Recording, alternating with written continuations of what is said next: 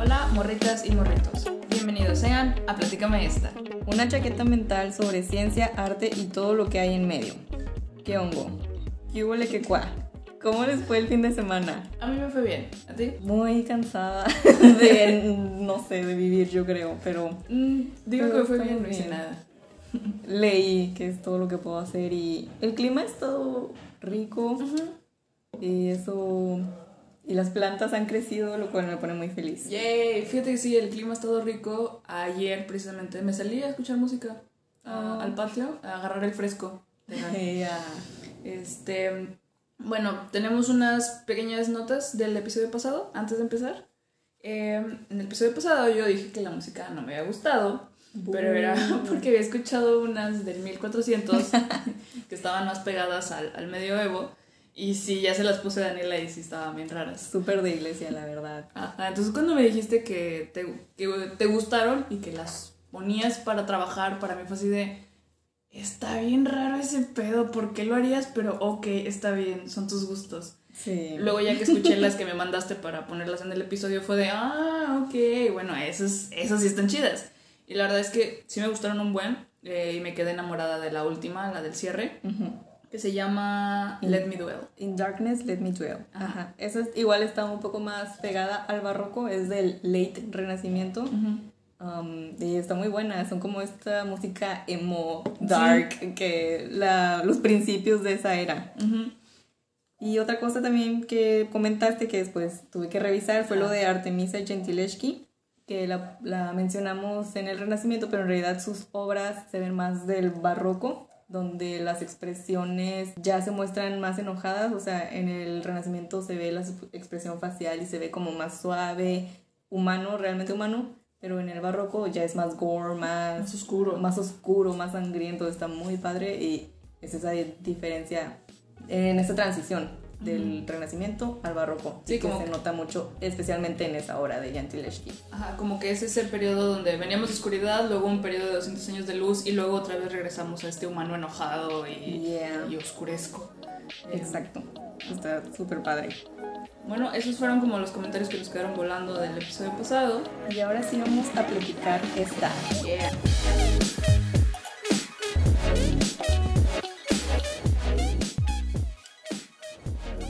Primero quiero platicar cómo es que conocí a mi comadre, mi amiga personal, he ido a los cumpleaños de todos sus hijos, de Remedios Varo. A ella yo la conocí por ahí de los 1900, no porque todavía no nacía, ella. No, la conocí como, no pude checar bien la fecha y le pregunté a mi mamá, tampoco se acuerda muy bien, lo traté de buscar en internet y tampoco encontré una fecha exacta. Yo mencioné que iba a clases de pintura y mi maestra de pintura era súper fan de Frida Kahlo. Entonces hubo una exposición en el Museo Marco de Frida Kahlo y fuimos varios alumnos a como, ¿cómo se llama? Como a un- Museo Marco. al Museo Marco, al de Monterrey. Ajá, ok. De Sí, viajecito, sí. no sé. sí, de expedición. Expedición, ajá. Fuimos a verlo y me acuerdo muy bien, vi a las dos Fridas. Yo era una niñita, digo, perdón, era una señora. sí, Era- no sé, tenía como 7 o 8 años. Entonces, según, según mis cálculos, fue como en el 2001 o 2002 Ujú. O 2003, no sé, no sé cuándo fue. No sé cuántos años No tengo. sé cuántos años tengo, pero este, y me acuerdo de haber visto las dos Fridas, estaba gigante, esa cosa estaba muy padre, también algunas naturalezas muertas y la de unos cuantos piquetitos. Ok, Y ajá. este, no soy fan de Frida, pero vi esas obras y fue una experiencia bonita. Y yo conocí Remedios en la tienda del museo porque estaban viendo como las postales. O sea, imagínate yo, una morrita, viendo esas cosas y fue como, wow, quiero saber más de esto porque como hemos visto, sus, sus obras son como una historia, o sea, te cuentan algo. Y eres una niña con la imaginación a todo lo que da. Y mi mamá compró postales y ahí las tenemos, pero están guardadas en alguna caja por ahí, entonces ya no las sacamos. Según yo, vi las del tríptico. Me acuerdo especialmente la de los amantes. Ajá. Esa, la última. Me imagino que también la de mujer saliendo del psicoanalista. Supongo que como las más reconocidas. Las más reconocidas, exacto. Y, o sea, yo me quedé fascinada con sus obras y no sé, quería llevarme todas las postales, no sé cuántas me llevé, no sé cuáles me llevé, las voy a buscar. Sí, búscalas. Las voy a buscar y este y desde ahí yo me enamoré de ella, me enamoré de su trabajo, de la paleta de colores, o sea, ya que lo veo de esta forma más artística, o sea, la paleta de colores, todo esto que ella, todas sus herramientas me fascinaron demasiado y desde ahí yo quedé enamoradísima de ella y de todo, todo su trabajo. Y me encantó más ir a la tienda del museo que ver a las dos Fridas, la verdad. O sea, las postales eran la obra que más me impactó a mí. Pues es que, bueno, hay que darle su crédito al trabajo de publicidad que se hace en los museos para traer el arte a las cosas comunes, a las cosas que sí puedes tocar, de que has visto ese video del de por favor no toque la pieza de arte. Please don't touch the art. de que, ¿por qué? Esas cosas sí las puedes tocar y, y, están muy a tu alcance, están en tu visión de niña pequeña, asumo que el, el aparador estaba en tu campo de visión. Sí. Eh, y eso es lo que acerca de verdad el arte a la gente. Que si es una postal, este, o sea, que es una bolsa. Sí, sí, sí. Cosas así son lo que realmente nos, nos llega. O sea, mi playera de, de la Ah, ola, yo la amo con todo mi corazón. Cuando yo estoy pintando, me- a mí me gusta tocar el papel y la pintura. Y, y cómo va arrugándose y cómo va cambiando con, con las capas de agua que le pongo. Para mí es, si algún día llego a tener una exposición, a mí me gustaría que tocaran el papel. Wow. O sea, y sé que se va a deteriorar, pero creo que eso es parte de, de la experiencia. O sea, que de verdad te acerques, porque como pinto con este así, como los metálicos, colores Ah, metálicos así, es, es para mover la pieza y Mm. que tú te muevas con ella para que veas los cambios de color, entonces como más interactivo. Y creo que eso es importante en el arte, que, que te dejen acercarte y te dejen tocarlo. No te estoy diciendo que toques las cosas en el museo, por favor, no las toques eh, para preservarlas. Pero creo que eso es lo bonito, ¿no? Yo desde niña he leído mucho, siempre me ha gustado leer. Y, Nerd. Sí, nerd alert.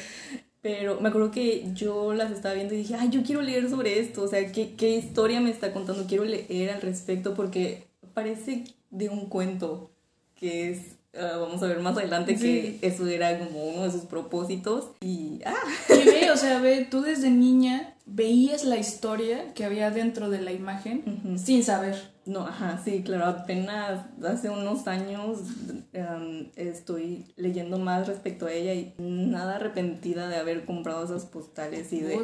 De ser esta fan de ella, mi amiga personal. Sí, qué bonito, qué bonito. Gracias por compartir, de verdad. Yay. Fíjate que yo te dije cuando estaba investigando sobre esto, me doy de artista y todo eso, pero realmente no sé mucho de las artistas.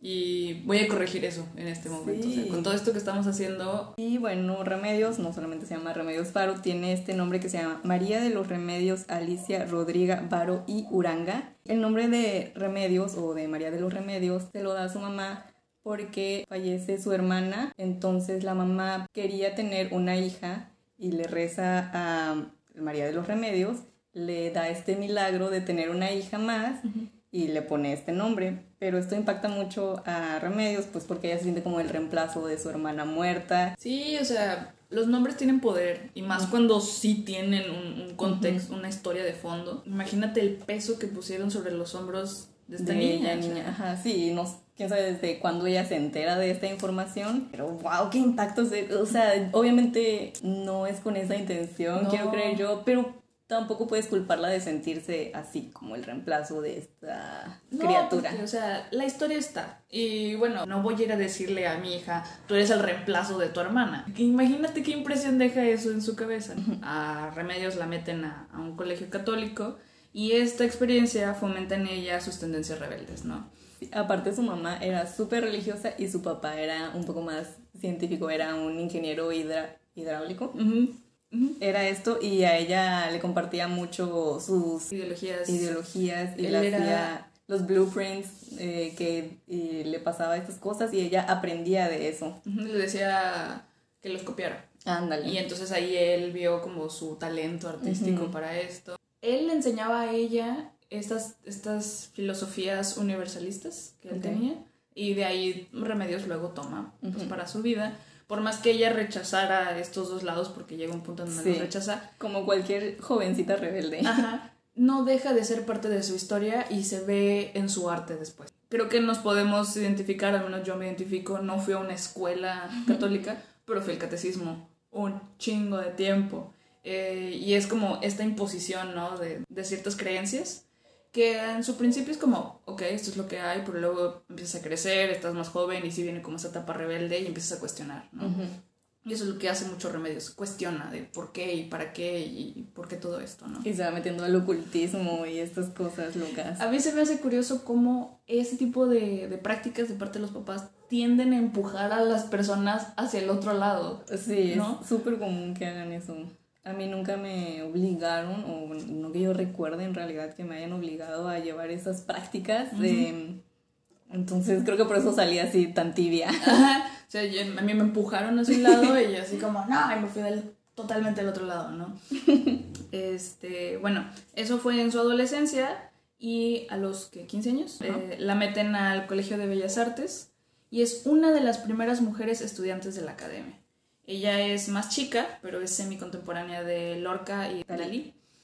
Eh, y ahí conoce a Gerardo Lizárraga, Sí. su primer juzgando. Su primer morrito, su primer pompi. su primer nalguita, sí. Y él es tres años mayor que ella.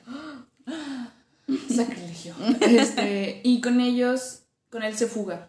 Este, y se va a vivir la vida de artista. Y, Sí, se casa, se casa con él, de hecho. Me parece que en 1931. ¿Ok? En 1930. Ah, sí, en 1930, 1931. Primero Sí. se va con él y luego se casan. No, no es cierto. Se casa con él para que lo usa como excusa para salirse de su casa. Sí, porque la morrita se acaba de graduar Ah, y dijo de que "Mm, yo ya me voy a seguir mi vida, a loquear. A Luquiar, casada. Sea, pues sí, es que creo que era la forma que tenían las mujeres en ese entonces de poder salir de su casa, ¿no? Sí. Mm, siempre te puede salir así de chingadazo, pero con su bajo su contexto creo que iba a meterse en un pedote si no se casaba, ¿no? Sí, en esas épocas y con esas, esa familia. Con tal esa vez. familia, ajá. Este, luego andando allá en la loquera, Se con- van a, a París. Y conoce ahí a este Esteban francés, su juzgando número 2. Eh, bueno, él es su amante en realidad. Este, con Gerar- Gerardo Lizárraga están juntos como un año y después me imagino que él también tenía sus amantes, eh, no, no lo especifican. sus Artistas liberales. Digo, al final de cuentas eran artistas, eran europeos y estaban viviendo en Francia. La ciudad del amor. Sí, y, este, y las ratas. Y entonces ellos comparten un, Un estudio. un estudio, comparten un estudio y ahí pues empiezan a, a toquetear. Empiezan su experiencia artística. Eh, comparte el estudio con Esteban, otra persona más, y, y ella. Y Esteban le presenta a André Breton. Y André Breton ve su trabajo y le invita a formar parte de este círculo surrealista. Y entre todos los artistas de este círculo hacen este mm, exposición en donde se juntan y hacen estos cadáveres exquisitos eh, estos cadáveres consisten en el automatismo de las cosas y a que sea aleatorio. Este, entonces, lo que hacen es que doblan un papel, uno dibuja encima, lo dobla, se lo pasa al siguiente, sigue dibujando, lo dobla y así, y cuando terminan, tienes una pieza compuesta por, por varios artistas. ¿De dibujos? Ujú, eran de Ah, dibujos. Porque en la prepa hicimos uno con la maestra Berta, Ajá. pero era sí. de palabras. Sí, entonces escribías una oración, la doblabas. Ajá. Ese es un concepto que ellos toman del dadaísmo. Como Yo me acuerdo mucho de los cadáveres exquisitos, ahorita que lo recordamos, de cuando lo hicimos y que esta Alexa puso quién pompó. Sí, sí, sí. Y lo más gracioso para mí fue que antes de Alexa estaba Martín. Entonces. Puso algo super deep de seguro, no sé ni qué puso. sí, de que. Y mientras yo bajaba mi mano sobre su sexo, me preguntó: ¿quién pompó?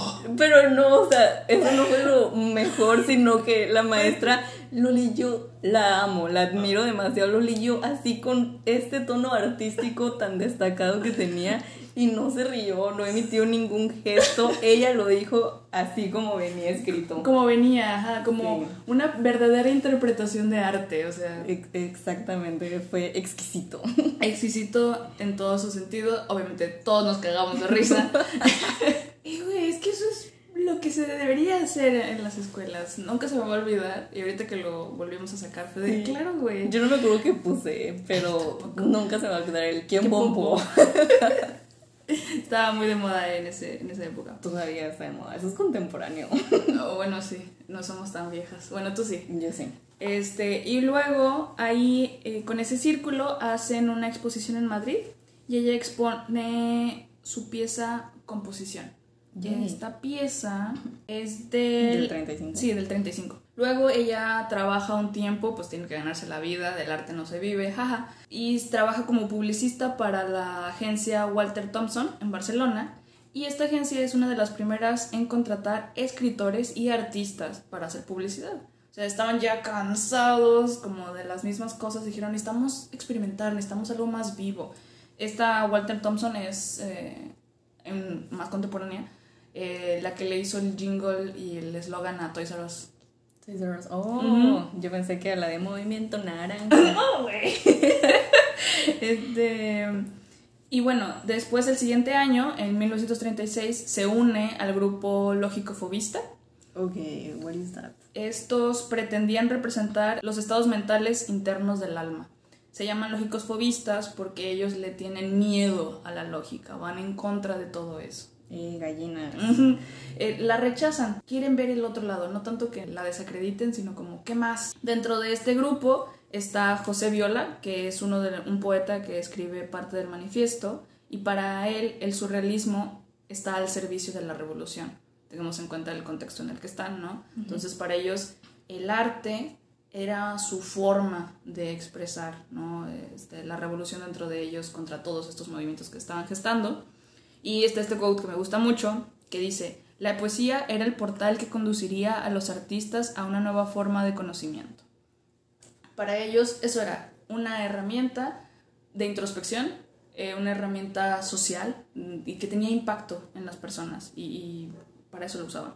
Wow. Mm, luego en toda esa En toda esa wea.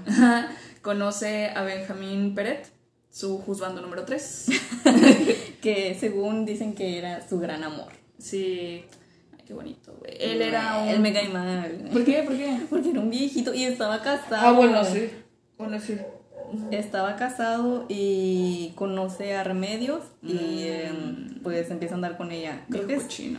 sí, me- son artistas, insisto, siguen siendo europeos. Ay, pero deja tú lo artista, es hombre. Ah, y aparte era nueve años mayor.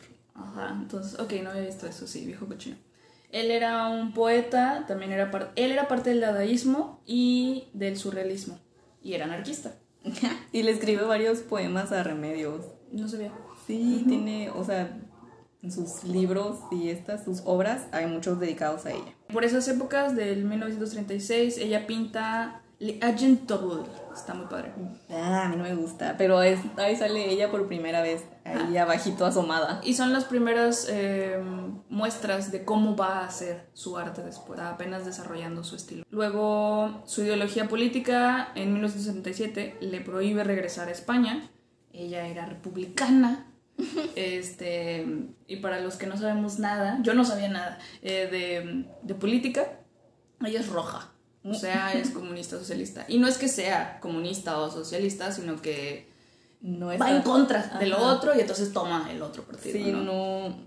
Ajá, simplemente era lo contrario a lo que eh, estaban promoviendo y se va de, de este lado, aquí, aquí de que, del lado de los buenos, entre comillas. Ajá, es la liberal. Sí, y esa es la última vez que, bueno, en ese tiempo ya no vuelve a ver a su mamá. Bueno, se reencuentran después, muchos Sí, años sí. después, pero pues como ya no pudo regresar a España, ya no pudo ver a su mamá. Y Y, su hermano. y Gubay. Gubay se fue. Y luego en 1940, que llega la Segunda Guerra Mundial a París, em, pasan un montón de cosas, todos los surrealistas, la mayoría eran parte de, de este comunismo, entonces son perseguidos, literalmente van escondiéndose de una ciudad a otra, se la pasan sobornando a los nazis para que los dejen ir y así, y luego los encarcelan por sospecha de espionaje en 1940. Qué curioso, ¿no? Que pinta double Angel- el agente doble y luego la encarcelan Sí. por espionaje. Sí, al parecer como que estaban guardando a alguien, no recuerdo a quién era, y pues era traición. Y dijeron, está ahí adentro de la obra, yo la vi. Sí, entonces fue como que para la cárcel. Y que era muy común que, que encarcelaran a artistas. Artistas. Y este después que sale en 1941, junto con Peret y un montón de artistas, toman esta nave, el Serpa Pinto, en Casablanca, el 20 de noviembre, ya, ya mero. O ya, no sé cuándo El de publiquemos que esto. viene, sí. Eh, pues si esto lo subimos el jueves, debería, el sábado es 20. Ok, este, sí, ya mero. y con destino a México, lo cual todos venían con esa mentalidad de que es una parada temporal, de que ahorita pasa la guerra y regresamos. Saben lo que hay en México. Hay fruta barata. Es- les, permite, les permiten llegar a México gracias a que Lázaro Cárdenas tenía este plan de refugiados políticos. Eh, yo cuando vi esto fue así como, no tengo idea de qué era lo que estaba pasando en ese entonces, pero creo que México eh, es muy abierto en ese aspecto, lo que decías que es, es bastante tibio, entonces no toma muchos partidos y, en, Sí. y en la Segunda Guerra Mundial eh, México no toma tampoco un partido No. eh, y entonces pues hay mucho refugiado. Sí, am, sí, México siempre ha aceptado, digo, todavía podemos verlo, hay mucho refugiado político y llegan acá, lo que estaba pasando, pues era la Segunda Guerra Mundial, entonces todos los que podían, vénganse para acá. Aparte es bonito. aparte de mucho mar. y también en, cuando llega aquí a México, bueno, igual en París conoce a Leonora Carrington y se reencuentran en México. Entonces está todo este grupo muy feliz, eh, tipo Gossip Girl, donde todos contra todos y así, de surrealistas aquí en las, bueno, allá en la Ciudad de México. Remedios empieza a trabajar de lo que sea, como son refugiados políticos, pues no los quieren como descansando, los ponen a trabajar y ella trabaja decorando muebles, este, restaurando muebles antiguos, haciendo igual este, publi- publicidad, haciendo así de todo lo que pudiera. También trabaja en un ballet, me parece que haciendo como el maquillaje, El y estas- vestuario. el vestuario y la escenografía y todas estas cosas. Usa su talento artístico para trabajar. De la, eh, lo que leí con lo que se repetía es una obra de teatro que se llama Aleco. eso. Ok. Por si la buscan, está chida. Me parece que ahí trabaja también con Leonora, trabajan juntas en eso y ellas eran super friends de que Befis se juntaban a contar chistes, a hacer bromas. ¿Qué fue eso? Son cohetes. Todo el PTSD. Pero no, son cohetes porque Este, una sí. iglesia cerquita. Ah, Ok, este sí, se hacen bromas, hacen chistes como igual eran las amantes de estos hombres, igual no sé, puede que entre ellas haya habido algo, Yo no, no estaría dudo. raro, la verdad. y pues tienen muchas cosas en común, ambas son refugiadas, Leonora es inglesa Ujú. y pues se conocen y son como estas mujeres rodeadas de todo este talento entre comillas de hombres eh, poderosos y ancianos. Ancianos, sobre todo. Y también en 1947 hacen El cuerpo grasoso, que es una obra teatral que en lo que ellas se juntaban y así, pues empezaban a escribir y era, era un chiste para ellas. Este, se remonta como en este volcán extinto llamado Oripipi y está la princesa Pelomiel y la reina Nesfatalina. Es fatalina. Ajá, ambas se pelean por un amor que tienen ahí. Y el santo cuerpo grasoso se refiere a que es como un ungüento que se embarran en las pompis y los hace irresistibles a todos. Y bueno, en realidad no, el sentido lo daban ellas, era una broma. Y en 1947 conoce a John Nicole después de separarse de Peret. Ajá. Todo este tiempo en México estuvo con él, pero Peret quiere regresarse a Francia. Entonces conoce a Jean Nicole, que era un piloto, me parece que también era francés. Era 14 años más joven que ella. Ok, vieja cochina. Nah, no pasa nada. Él también cochino, que así como una señora. Quieren ir a Venezuela. Como Jen tiene trabajo allá, pues le dice a Remedios, vente, vente mi pompi. Ya. Vámonos. Y mira, en este periodo en donde estuvieron aquí en México, pues está como este grupo, ¿no? De surrealistas y de artistas que, que se juntan y destacan tres eh, personajes eh, muy importantes a las que las llaman las tres brujas. Bien. Está Leonora, está Remedios y está Katy Horna. Katy es una fotógrafa húngara, ella es socialista y antifascista. Este, y entre las tres se junta también muy seguido a contar chistes y mientras Leonora y Remedios están, están pintando, Katy las fotografía. Entonces, entre todas es como una experiencia artística bien bonita y me encanta que a mí me llamó mucho la atención el nombre de las tres brujas y yo, "Ah, ¿quiénes son esas? Eh, pero ellas se los decían de forma peyorativa, o sea, porque estaban locas. Sí, era una broma, o sea, eran refugiadas, este, y realmente tenían todavía la esperanza de regresar a su país, eh, lo cual no pasó. Katy, antes de irse a Venezuela, esta Remedios vive con Katy y su esposo, Eh, viven ahí un tiempo y pues se la pasan chido, no sé qué habrán hecho. Beso de tres. Beso de tres, tal vez. Y bueno, pues ya luego se va a... Se va a Venezuela con su new lover. Yay. Y ahí se reencuentra con su mamá, 10 años después, en 1947. Se va a trabajar al Instituto de Malariología venezolano. Eh, en este momento ella empieza a juntarse con un montón de científicos. Entonces imagínate lo bizarro que debe ser. Tú eres un artista surrealista, refugiada, llegas a Venezuela y entonces empiezas a trabajar en un laboratorio porque tu hermano te dio este trabajo en donde te la pasas observando bajo, bueno, observando sobre el microscopio insectos y te ponen a ver los dibujes. Como en realidad las cámaras no estaban todavía tan desarrolladas, lo que hacían era dibujar a los insectos que observabas en el microscopio y entonces dibujar uno por uno y, o sea, lo más detallado posible para que se viera bien. Y aquí es donde le sirve todo el trabajo técnico, de dibujo Sí. técnico que le enseñó su papá eh, al, al copiar estas piezas Sí. hidráulicas y así. Y su hermano así como que, oye, ¿tú qué sabes dibujar? Dibújame este mosquito. Dibújame esta. Dibújame esta. Su hermano era ep- epidemiólogo. Y este. Entonces también con él hacen en 1949 una expedición agrícola y entomológica dirigida por Arnoldo Gabaldón. Este Arnoldo Gabaldón era un este, doctor venezolano que estaba muy interesado en erradicar lo que es la malaria. La malaria es este, este, esta enfermedad provocada por unos parásitos que se llaman plasmodium, que son del reino protista. Estos ¿Qué? ¿De dónde? Son de Tepito. de Tepito, sí. Este son unos son una uno- no es una bacteria, es un parásito que vive en un insecto. Y este insecto es un mosquito del género Anopheles. Anopheles. ¿Anofeles? Ajá, solo, este, solo esta especie de insecto este, transmite la malaria. Y la malaria literalmente significa mal aire. Oh. O también se le conoce como paludismo. Actualmente ocurren más de 400.000 muertes anuales, o sea, una cada 90 segundos. ¿Actualmente todavía pasa ese pedo? Sí, actualmente mueren ¿En. Venezuela? Mm, en en general. todo el mundo, sí. Oh. Eh, más donde es endémico este mosquito, que es África y todos estos países de... Una muerte cada 90 segundos. Yeah. ¡Qué denso! Los mosquitos femeninos embarazados te pican porque son los que tienen hambre de sangre para poder nutrir a sus bebecitos. Entonces cada que matas a un mosquito es una mujer, estás matando a una mujer embarazada. Oh God. y aquí salen todos con su bandera celeste. Salvemos todas las vidas. Arnoldo era este doctor y él se dedicó toda su vida a estudiar al respecto porque había muchísimas muertes, especialmente en la Segunda Guerra Mundial. Más gente murió de malaria que de los mismos balazos. Wow. Creo que eso pasa mucho. O sea, que Sí. la gente no se muere en la guerra, pero luego se muere por complicaciones o otras cosas, ¿no? Los números ahí se distorsionan Sí. un poquito.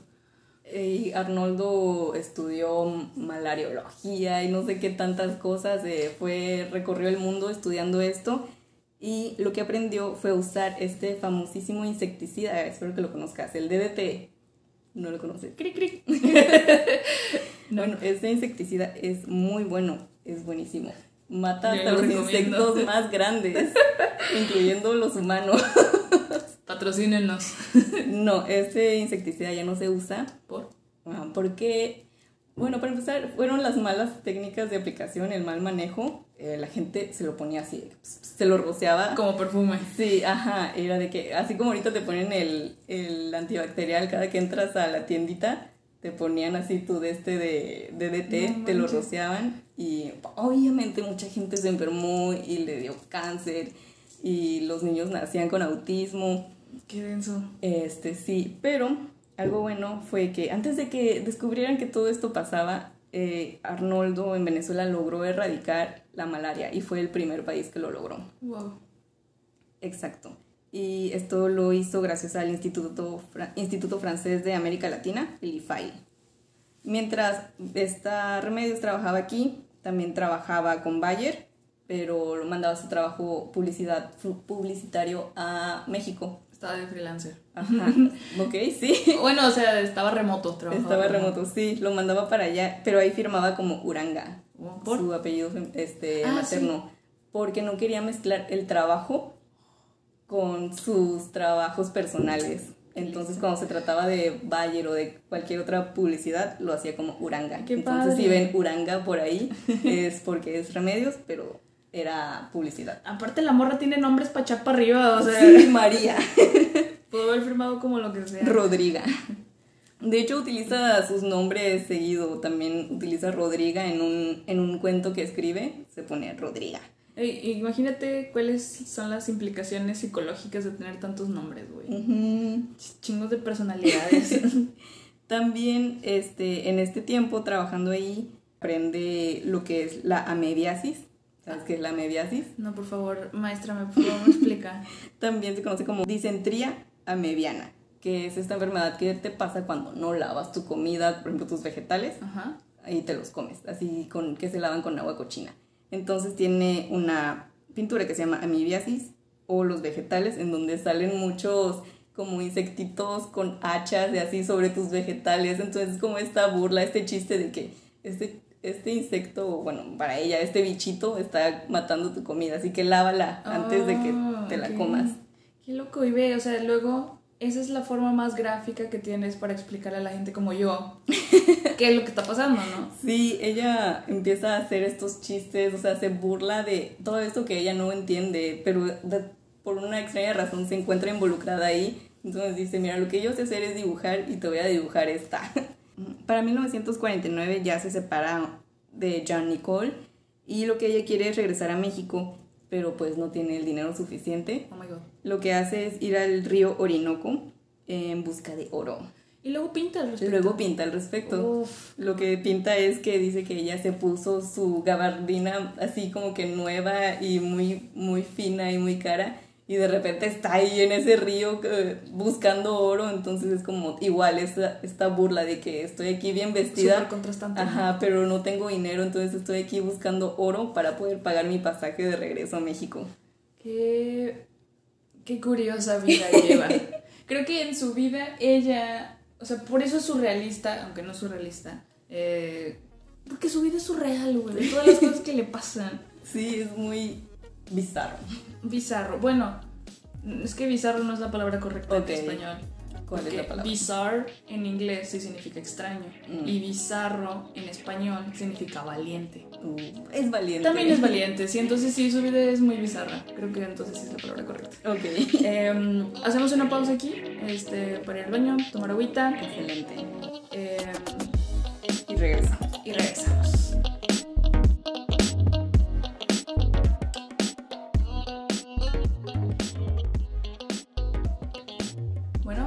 Regresamos. Sí, después de Venezuela, junta su dinero, regresa a México, pero en todo esto ella conoce a Walter Grun, Gren, Juzgando número 4. juzgando número 4. Me parece que lo conoce como desde el- los 40, Ok. pero, o sea, solo eran amigos. Eh, también ella se hace amiga de, de la que era su esposa, después él se hace viudo, Ujú. entonces, pues ahí se conocen, ella andaba con Peret y después anduvo con John Nicole. Pero eh, siempre tu- mantuvieron contacto, se escribían cartas. Se reencuentran y en 1951 se va a vivir con él. Walter Grant era un refugiado político austriaco. Yeah. Él estaba estudiando medicina y cuando llegó Hitler y pues dijo, no, vámonos de aquí, patitas, ¿para qué las quiero? Qué locura. Y se vino para acá. Él era un super simp. Súper, súper simple. O sea, él era un fanático de ella, de su trabajo. Y él tenía también una tienda de discos. Neta. Sí, entonces, como pues él ya generaba ingresos, le dijo: Mis remedios, tú ya no te preocupes por nada. Yo te mantengo, tú dedícate a pintar. Y Qué fantasía. Sí, la verdad es todo un sueño. Este señor este, la mantiene, pero la mantiene, pero al mismo tiempo fueron los mejores años que, De Remedios. que vamos a ver eh, ahorita en este ratito, que fue cuando mejor le fue. Entonces, pues la mantiene, pero tal vez solamente es como el, el inversor, Ajá. el inversor principal, y después ya ella va generando muchísimos ingresos, muchas comisiones, y entonces no es tan necesario que la siga manteniendo, pero él siempre tuvo su apoyo, siempre, siempre. Sí, o sea, como que la ayudó a que arrancara de, le quitó esa, ese burden económico y, y le dijo, va, y se nota demasiado en, sus, en su trabajo, se nota ya más libre, ya más ella, es, ya se quita este peso de encima y muchas gracias a, a él que tuvo fe en ella. Y a veces es lo que necesitas más que económico, también era que creía en ella. Fue apoyo económico y emocional. Sí. O sea, de tú puedes, yo creo en ti, a mí me encanta. O sea, está este meme que vi por ahí que decía, a los artistas, la persona con la que te juntes, te cases o lo que sea, tiene que ser tu fan número uno. Si no es así, no sé qué chingados estás haciendo. Necesitas ese tipo de apoyo, ¿no? Y ella de verdad lo necesitaba porque con Lizárraga, con los demás Mm. hombres con los que tuvo rel- una relación, Sí. eran... No, no encontré como que algo que dijera que la eran menos o algo así, pero ellos eran muy poderosos, estaban muy arriba de ella. O sea, desde el periodo donde está en Francia con estos surrealistas conviviendo con ellos, existe este término que se llama como femme petite, o sea, la Ah. ven como una niña. Sí. Y entre todas estas personas este, súper poderosas, influen- eh, que son influencia, no es que no pudiera hablar, pero ella misma decía como yo me quedaba con la boca abierta, o sea, los admiraba mucho. Aparte ella se dice que era como muy seria, muy tímida. Eh, y que no tenía el- la confianza en sí misma para abrir la boca y, y opinar junto con ellos y que realmente en Francia nunca se les tomó en cuenta o demasiado no se, nunca se les tomó demasiado en serio a las mujeres en el surrealismo Sí, sí, de por sí, bueno, sabemos que ser mujer actualmente es súper difícil y tienes que hacer las cosas 100 veces mejor, Mejor, ajá. para ser considerada, ni siquiera Sí. reconocida re- considerada considerada, ajá. Sí entonces si este hombre viene y le da ese voto de confianza que, que le hacía falta que no les haga falta a ustedes o sea es, ella es por su contexto y toda su historia, pero creo que con todo lo que hemos venido trabajando las mujeres, ya entre nosotros nos podemos empoderar y ya nosotras solitas nos la podemos creer de verdad. Y en 1955 hace su primera exhibición Ujú. en donde es un hit, o sea, de que sold out, tiene lista de espera, um, o sea, es un éxito realmente, porque se nota, se nota demasiado en su trabajo. Mis obras favoritas son justo de este periodo. En 1958 realiza su segunda exhibición en el Salón del Arte de la Mujer.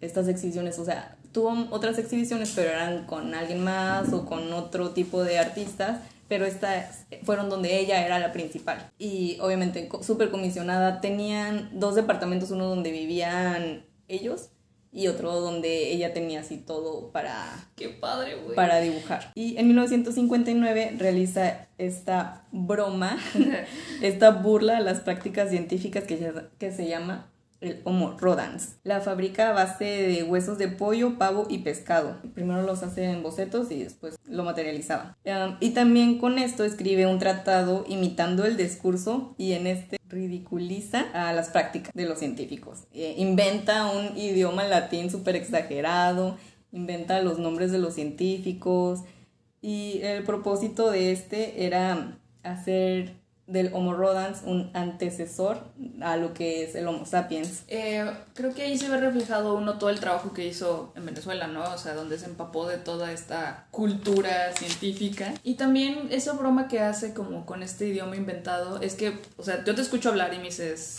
¿conoces tal compuesto químico? Y yo, no. O esta cosa súper compleja, no. Y creo que es parte de un speech que se lleva hablando de la democratización también del, del conocimiento ahorita, que los científicos deberían escribir en cristiano. Lo que parece es curioso porque Remedios empieza a hacer esta escultura ya que se le estaba dificultando pintar por el tenía problemas en la espalda entonces como el estar sentada y esto Y tiene le- varias pinturas, ¿no? Dolor, dolor lumbar. Ah, así. bueno, estos eran porque estaba trabajando con Bayer, entonces Oh, estaba haciendo estos medicamentos. Eh, pero sí, tienen, como se le van relacionando con esto, am, hay varias, varios lados de la historia en donde dicen que ella era muy sana, pero otros que decían que tomaba demasiado café. Eh, Por eso eres fan. tomaba demasiado café y que fumaba mucho y que no comía bien, entonces probablemente tenía que ver que tenía ya problemas para respirar, tiene problemas cardíacos, entonces empieza a hacer esto y como un poco irónico, que haga esto y su obra destaque mucho todo lo que es, el, es que esta La parte del lumbar, ajá, la columna vertebral, la vértebra lumbar. lumbar. Y eh, cuando hace esta obra, en lo que está haciendo esta obra, va a visitar a un amigo que tiene una biblioteca y le empieza a contar su obra, y se está riendo y le escucha a alguien ahí que estaba Chismeando. Ajá, chismeando. Y le dice, oye, me gusta, me, me interesa. Este, ¿cuánto, cuán- ¿dónde entregas? Punto medio. Y ella le especifica que es una broma. Y el vato así como que no, este, yo lo quiero. Se lo cuenta a su jefe, que era un ministro.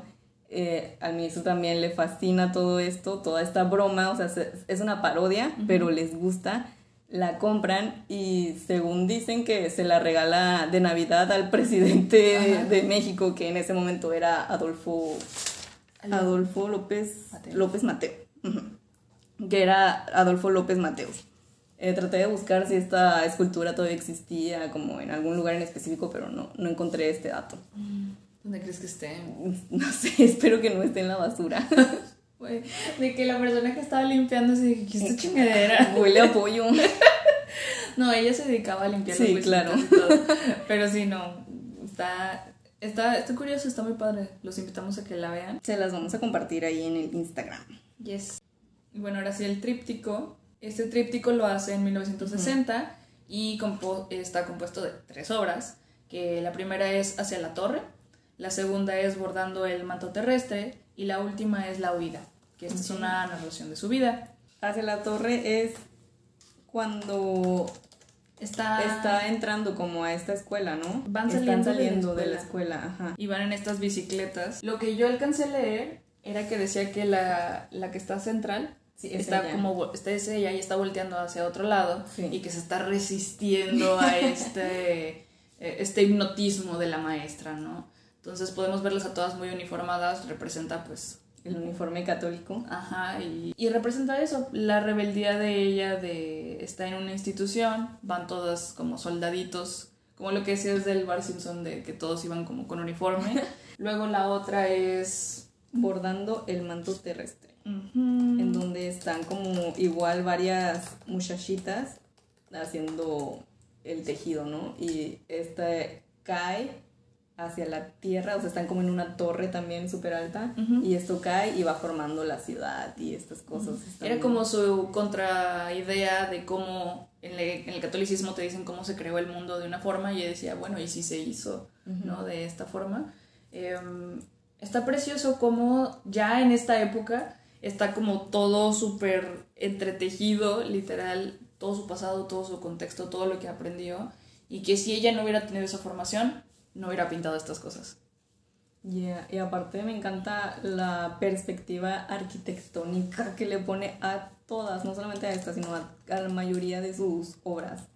Sí, ella es, eh, ella es súper metódica al pintar. Hacía estos sketches a tamaño real de lo que ella iba a pintar y luego los calcaba. Entonces, de todas las piezas de remedios hay un dibujo. Ujú. A Ah, usaba lo que es la decalcomanía, ¿no? Ajá. Que ah, apre- um, ¿cómo se dice? Eh, Pintaba sobre una hoja o un papel aluminio, Sí. ah, ma- manchaba, ¿no? Con pintura, lo doblaba a la mitad y eso lo, luego lo plasmaba Ujú. en la En la obra. en, ajá, en el canvas, no sé. Ujú. Sí.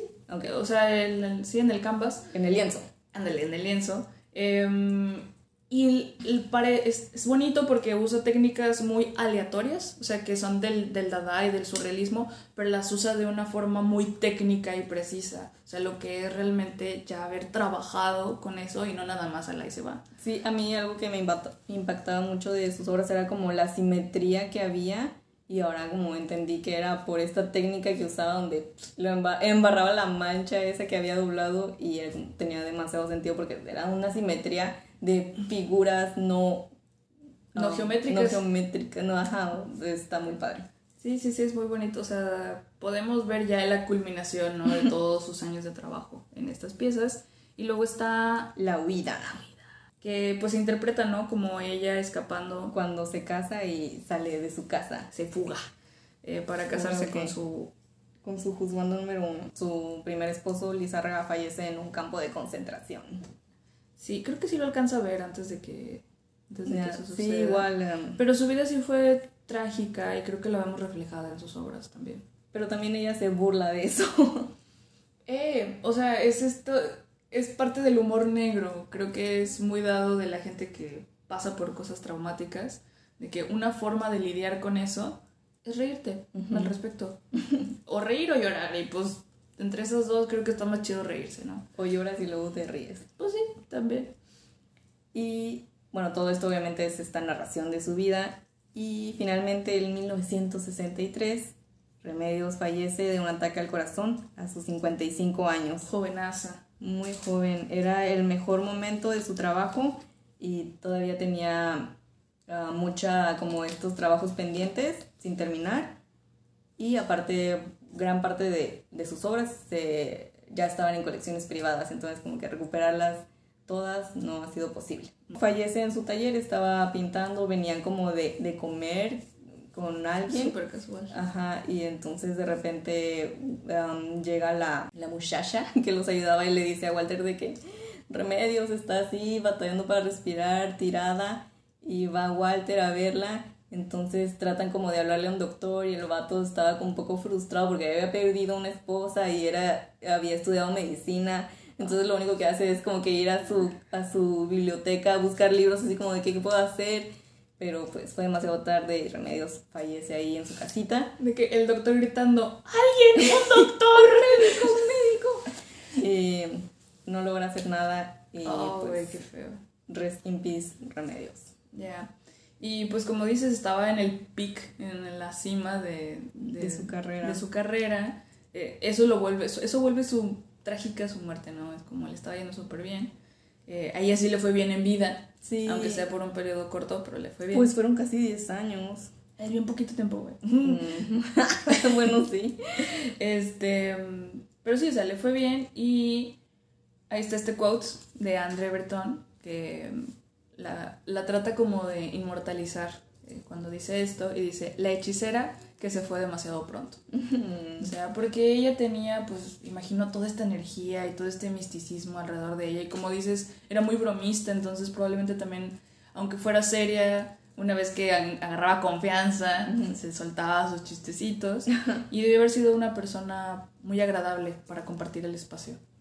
Sí, eso dicen que era muy agradable, tenía muchísimos amigos, muchísimos amantes. Y que eh, con todos se llevó bien, o sea, incluso cuando terminaban decían que todavía eran amigos. Todavía eran amigos. Pues eran de la comunidad artística. en 1980 y algo, una sobrina de Remedios pone como una demanda en donde quiere obtener los derechos de las obras que dejó Remedios a cargo de el que era su pareja Walter Wren eh, está todo este caso de litigio y de cosas de leyes que no entiendo, pero gana Walter Grant y... Entonces se casaron, güey. Yo me imagino que sí se casaron. Y como que está esto a favor porque no sé exactamente dónde se encontraba la sobrina, pero era sacar esas obras de México. Mm. Entonces, pues como todo esto pasa en México, y yay, entonces pues se quedan en México gracias al proceso de leyes o no sé. Sí gracias a los jueces de la nación que se quedó en México. Manita arriba. Manita arriba. Pero en el 2008 fallece Walter Green, su viuda, porque se volvió a casar, Ana Alexandra Varsoviano, hereda la última colección oficial que se tenía de Baro. Eh, igual hay muchas de sus obras en diferentes tipos de colecciones, pero las que ellos tenían pues se la quedaron. En el 2012 se exhibe El Mago eh, de 1956 en el Museo de Arte Moderno o el MoMA, el de Nueva York. Y este se encuentra en la Galería Surrealista junto con obras de Dalí y Max Ernst. Ernst. o como se llame. Y en el 2015 fallece Varsoviano. La colección de Varo es donada al Museo de Arte Moderno de la Ciudad de México. Ahí todavía podemos ver algunas de sus obras por si quieren ir a verlas. Yo quiero ir. Vamos. Vamos de lo que leí, eh, se interpreta la ausencia de piernas, como ella ponía ruedas en lugar de piernas. No sabía dibujar pies. Todas las manos las metía en los bolsillos. Este, o quién sabe, ¿eh? o sí sabía.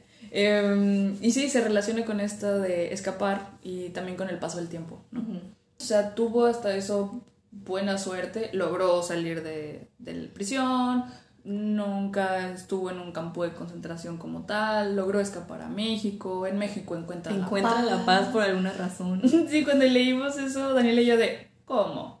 ¿Encontraste paz en México? Ok.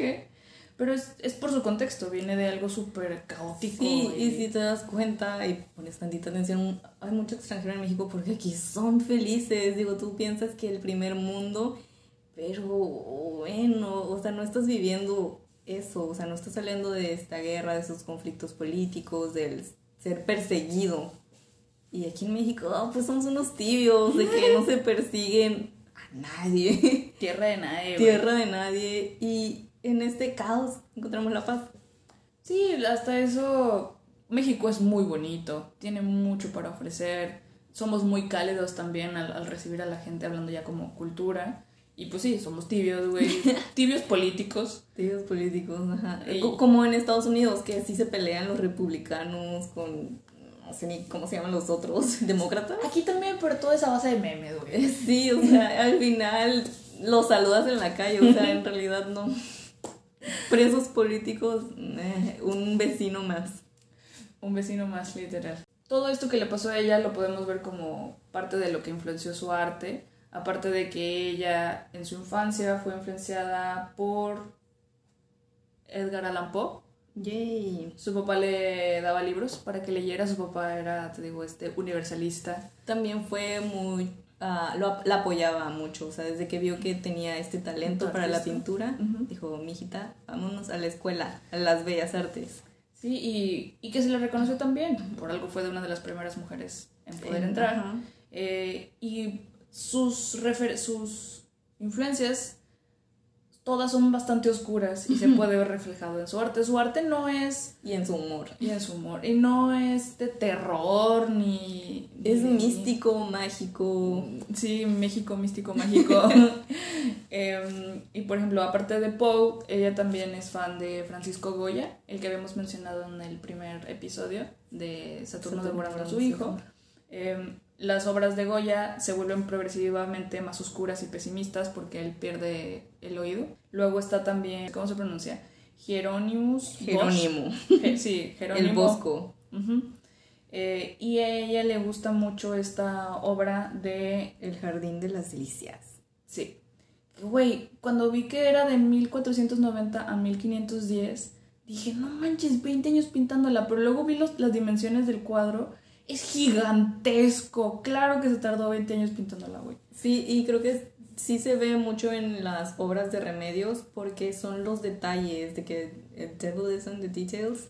O sea, cada pincelada de remedios tenía un propósito, o sea, cada línea eh, cumplía una función. Dentro de la composición. Dentro de toda su composición y se nota un montón. Por ejemplo, este Bosch también tiene un estilo fantástico pesimista.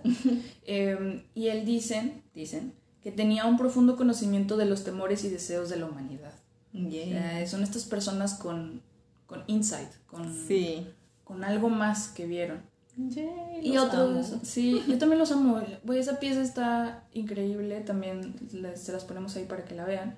Em, y otro de sus influencias es este filósofo, filósofo eh, George Ivanovich Hurdenkiev. Yeah. George. Georgie. Eh, George, el curioso.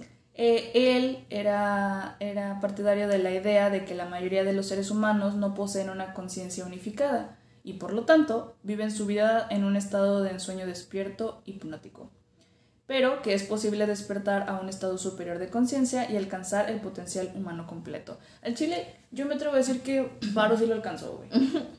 Porque bueno, no sé si ella fue al, ya ves que también tiene esta influencia como de psicoanálisis y así, no sabemos si fue el psicólogo o no.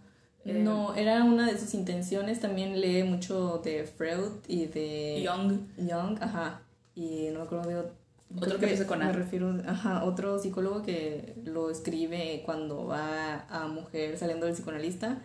Eh, no, tengo entendido que ella no logra ir al psicólogo, pero era una de sus intenciones. Y, o sea, obviamente, o sea, viene huyendo de dos guerras, muchísimos amantes, o sea... Sí, necesitaba. ¿Cómo no? Necesitas una. Ajá. Y luego de repente llega este hombre y te dice que yo te apoyo. O sea, imagínate este shock, este cambio de, de ya no sentirte perseguida y dedicarte a hacer lo tuyo. Y Hay, hay- aunque el arte nos ayuda a procesar ciertas cosas, no está de más un tercero para, para poder rebotar todo esto, ¿no? yes. y bueno, creo que ella no va al psicólogo, pero su arte sí le ayuda, porque es una persona que, que a mi parecer sí está muy en contacto con lo que tiene adentro y lo podemos ver reflejado. O sea, sí hay cosas del inconsciente que, que solitos no podemos eh, destapar, pero pero por eso es ella, ella dice así como no está en no está en mí está en mis obras esto lo dice Verónica Langer uno de los análisis de, de la vida de, de Varo dice que ella tiene una visión mística que le hacía querer traspasar las dimensiones en una búsqueda espiritual cuyo fin era encontrar los mundos utópicos Ah, súper cómo se dice fumadísima El viaje. Ajá. Eh, pero por eso es mística mágica, surrealista, dadaísta. Bueno, no, no es dadaísta. Ni surrealista. Ni surrealista, ella dice. Empieza trabajando con el surrealismo, obviamente, porque está en todo este entorno, pero ella no, no, es, surrealista. No es surrealista. Creo que ella es su propio estilo. Y con todos sus trabajos, creo que constantemente le invita a las personas a abrir la mente. Las invita a pensar al pensamiento crítico, por eso también su, su sátira o su broma de este lenguaje científico es de que, oye, hay que pensar qué más no nada más lo que ya se conoce. Ella todo se lo tomaba como una broma, eh, sus obras, hacía chistes y así, y yo soy partidaria de que cuando te diviertes, salen cosas chidas. De verdad, es, algo, es un consejo que le doy a mis amigas publicistas y a mis amigos artistas, de que se diviertan. Y es algo que yo me tengo que recordar constantemente, de que déjense llevar, no se tomen demasiado en serio las cosas. Sí hay ciertas cosas como técnicas de que, que se tienen que hacer, pero después de que das ese salto, te puedes divertir y salen Sí. cosas chidas. Y por eso Remedios tiene las obras que tiene y tuvo el exitazo que tiene, ¿no? Bueno, el, el éxito lo tiene reciente, donde se le empezó a buscar el interés a este tipo de obras. Pero ya había encontrado la paz. Ella ya, yo ya- ella ya sabía, ella ya lo había logrado. Ella ya sabía que ya había ganado. Ay, el chile sí ganó en la vida, güey. La culpa fue de los demás. Bueno, les recomendamos ir a Instagram o Twitter para que vean las obras mientras este, escuchan esto. Realmente todas son, están muy padres. Hay muchas más de las que les vamos a poner ahí o mencionamos aquí. Eh, está El tejido de los sueños, La despedida. La despedida es súper bonita. Ay, es muy romántica, es muy- bonita, véanla. Está la de Mujer saliendo del psicoanalista, mi favorita. Ella decía, eh, en esta obra sale como La gotita. la gotita es la cabeza de su papá y la va a arrojar como a un pozo. Y dice que es lo correcto de hacer después de que uno sale del psicoanalista. Y es como, Creo que estaba confundida en cuanto al psicoanalista y al psicólogo, pero está bien. ajá, em, están los inmigrantes y el, ¿qué? Tránsito en espiral. Tránsito en espiral. Y en general, echen su clavado. Remedios Todas es están precioso. súper buenas. Mi favorita creo que es el tríptico. Un tríptico. Está bonito, mi favorita creo que sí es la de Mujer saliendo del psicoanalista. Y luego esta, la de La llamada. También tiene esta que es la papilla lunar, donde le está dando de Ah, comer sí, a la sí, sí. luna. Sí, la he visto y he visto los memes en donde es- le photoshopan una Marushan. Porque dice remedios sin varo. Oh, mi chiquita. Y tiene esta otra que es salió en el Atlas de los libros de la SEP. Ah, sí. Sí sé cuál dices. No me acuerdo cómo se llama. Era algo como gravitación o algo así. Ajá, que está como esta persona así con, Eh, con unas este. cosas en las manos. Ya. Mm, sí, vamos a poner esa también. Bueno, nos dimos la oportunidad de hablar de esta artista preciosísima. Eh, los invitamos a que los busquen. También búsquenos a nosotros en Twitter, en Instagram. Eh, en Twitter es arroba platicame esta y en Instagram es arroba platicame.esta. Em, si les gustó, déjenoslo saber, compártalo con sus amigos y pues, nos vemos en la siguiente. Yay. Chao. Consuman arte local. ¡Eh, sí! De vivos. De gente viva. Ayúdenlos a lograrlo en vida. Bye. Bye. Thank you.